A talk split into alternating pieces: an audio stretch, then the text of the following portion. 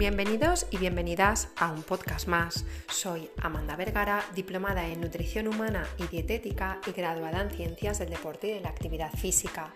En el podcast de hoy vamos a hablar respecto a algunos tips o consejos para cómo ahorrar más en la compra de alimentos. ¿Preparados? ¿Preparadas? Empezamos. La siguiente frase está en boca de todos, desde las familias más humildes hasta aquellas con mejor posición económica.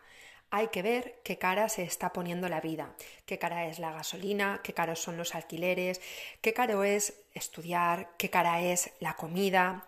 Esta frase, con mucho sentido y mucho pesar a día de hoy, es cierto también en alimentación. ¿Y quién no ha notado que semana a semana, mes a mes, cada vez cuesta más comprar alimentos? Por ello me he atrevido a hacer algunas sugerencias, consejos, em, tips a tener en cuenta a la hora de ahorrar un poquito en aquello que comemos, porque la verdad es que no podemos recortar gastos, es decir, comer hay que comer comer y hay que comprar comida. Pero sí que es cierto que hay algunas cositas que podemos hacer para abaratar el coste no solamente de la compra de alimentos, sino también a la hora de eh, prepararlos. Lo primero de ellos es que debemos planificar nuestras comidas. Debemos buscar crear un menú semanal equilibrado, variado y saludable en el cual hayan legumbres, hayan cereales integrales, hayan proteínas de calidad, fruta, verdura. Si hacemos esta planificación semanal, no solo vamos a ahorrar en comida, sino que también vamos a estar más sanos. Por una parte, ir con la lista de la compra de aquello que necesitamos al supermercado hace que compremos menos tonterías o caprichos que realmente no necesitamos. Aparte, no tiramos comida, porque como lo tenemos todo planificado, no hay comida que pueda sobrar. Y también nos evitamos ir mm, diversas veces o más de una vez al supermercado a la semana. Esto garantiza que cada vez que entremos se creen nuevas necesidades y cosas que pensábamos que no íbamos a comprar, pues las acabamos comprando. El segundo consejo es que no hay que ir a comprar ni con hambre ni con niños. Esto es bastante peligroso. Si vas con hambre siempre vas a comprar más de lo que necesitas y posiblemente cosas que no sean saludables para ti. Y si vas con niños, pues a lo mejor tú no compras lo que necesitas, pero los lo que te apetece, eh, porque tienes claro lo que tienes que comprar, pero los niños siempre es eh, un peligro en esto, porque pueden estar metiendo cositas en el carro o en la cesta que quizás tú no tenías pensado comprar. Otra cosa importante es revisar la fecha de caducidad antes de adquirir un producto del supermercado. Muchas veces cuando la fecha de caducidad está próxima, ponen esos productos en el inicio, del estante. Tú te los llevas a tu casa y si no te das cuenta o andas un poco despistado o despistada, es posible que caduque y finalmente lo tengas que tirar y no lo puedas comprar. A coalición o linkando este tema, es importante tener eh, tanto la despensa como la nevera ordenada y chequeada semanalmente, colocando primero aquello que debemos de gastar. De esta forma eh, va a ser menos eh, frecuente o menos posible que algo se nos caduque. Otro buen consejo sería darle un buen uso al frigorífico. Hay que tener en cuenta que cada vez que abrimos y cerramos la puerta estamos perdiendo energía en este, en este paso. Entonces, antes de abrir el frigorífico, pues quizás es importante saber para que lo abrimos, qué vamos a coger. Nada de voy a abrir el frigorífico, me paso aquí mirando cinco minutos a ver qué tengo, finalmente lo cierro, saco un tomate, eh, lo vuelvo a cerrar, saco un pepino, lo vuelvo a cerrar. Si sabemos lo que vamos a comer porque lo tenemos planificado, es más fácil que antes de abrir la nevera ya digamos, vale, voy a abrir la nevera, me voy a hacer una ensalada, voy a sacar un tomate, un pepino, una cebolla, queso fresco, lo que sea, ¿no? Y abres, lo sacas todo y luego cierras el frigorífico. Así evitas perder energía cada vez que lo abres y lo, y lo cierras, ¿no?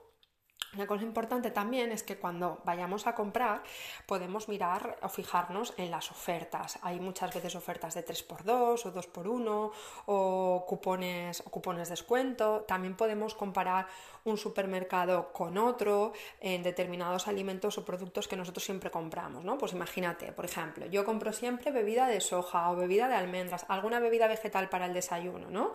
Entonces puedo hacer una comparativa y puedo decir, vale, de los supermercados que tengo tengo a 5 o 10 kilómetros alrededor de mi casa, Aldi, Lidl, Consum, Mercadona, Alcampo, Carrefour, más y más, los que sean.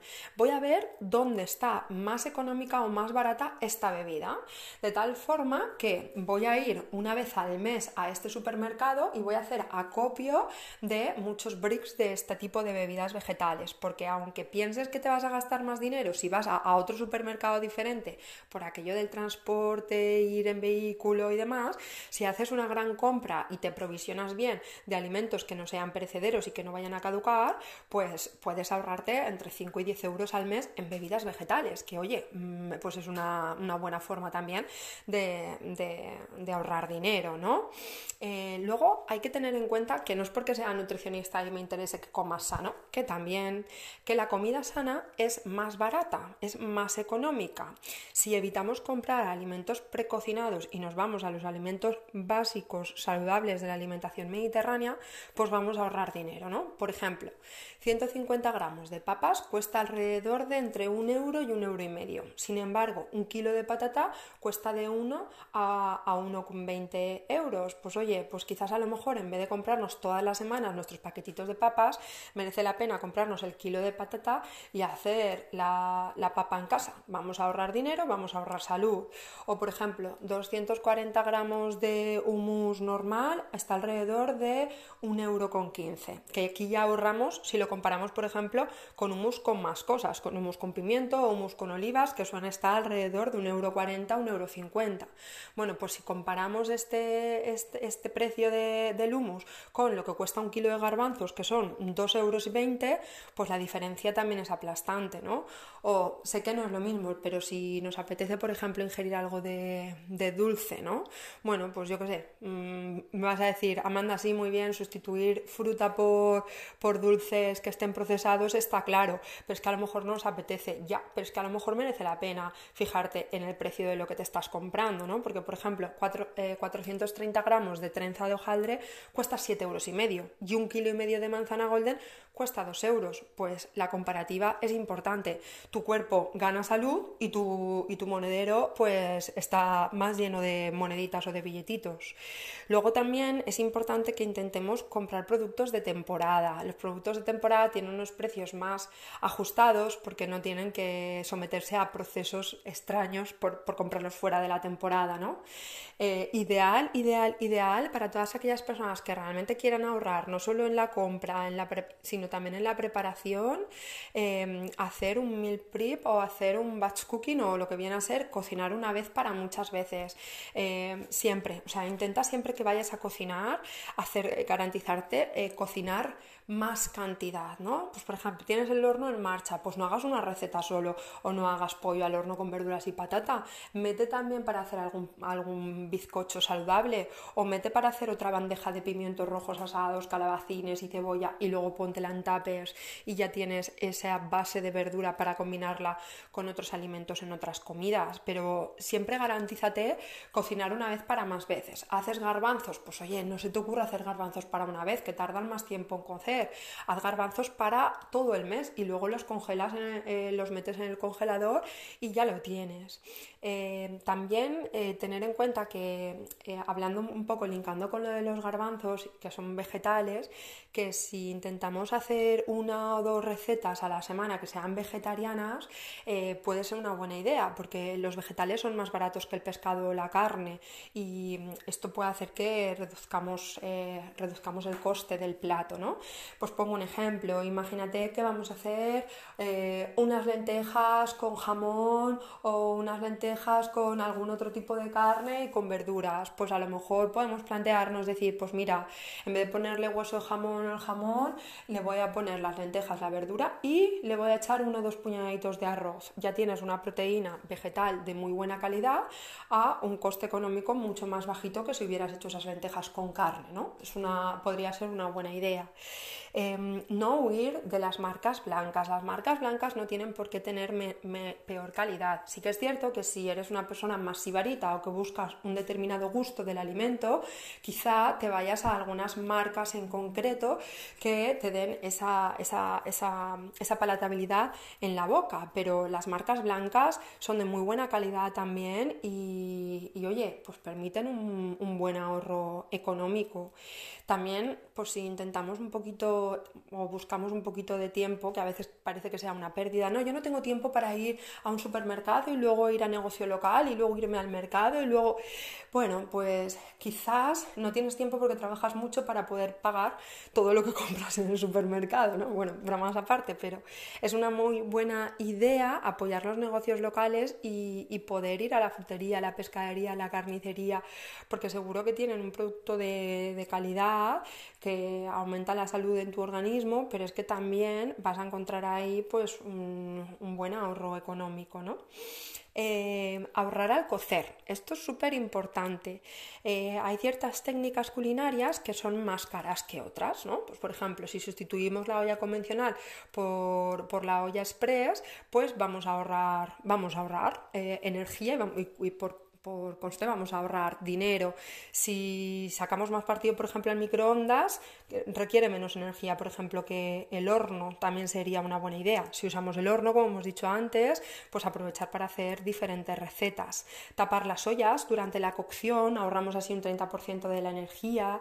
Y también, esto mucha gente no lo tiene en cuenta, yo es algo que practico bastante y creo que puede ser una buena idea para ti, usar calor residual, es decir, apagamos el fuego unos minutos antes de de, terminar de cocer o de cocinar lo que estamos haciendo. Y con ese mismo calor residual el alimento se termina de cocinar y eh, de esa forma pues no tienes que estar con tanto fuego, ¿no? Otra cosa importante sería em, comer de forma racional. tengo un podcast, el podcast 25, habla de un concepto muy interesante que es Ara Achi Bu.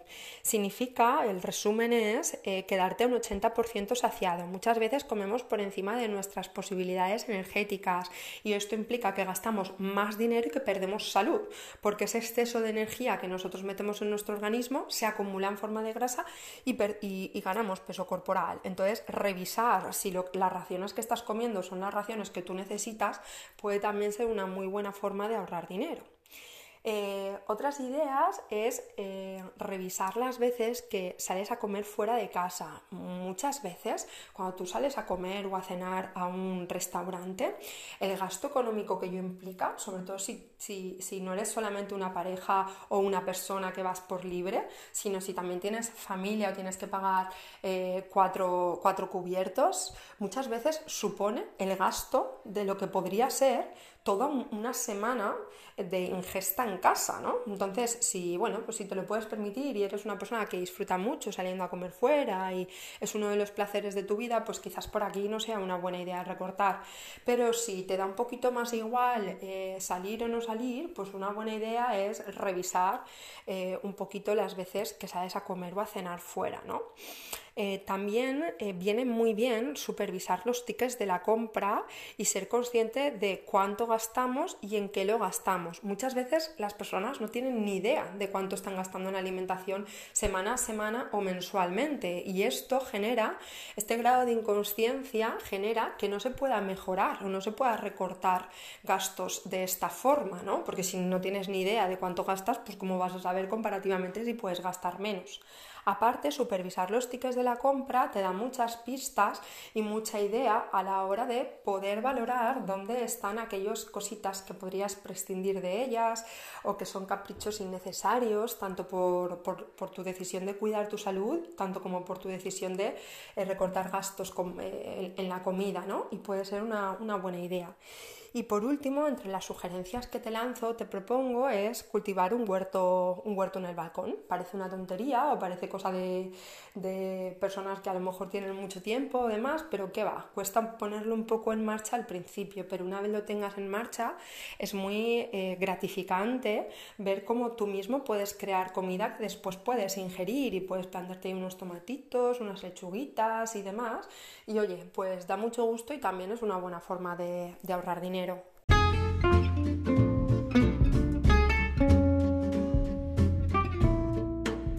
Que este podcast te haya dado ideas o sugerencias buenas de cómo puedes ser más ahorrador o ahorradora, eh, tanto en la comida que compras como en la forma de, prepararla y que consigas de esta forma pues seguir teniendo una alimentación saludable pero mucho más sostenible para tu bolsillo. Si te ha gustado, recuerda compartirlo con aquellas personas a las que consideres que puede ser de su interés y nos vemos la semana que viene con nuevos episodios.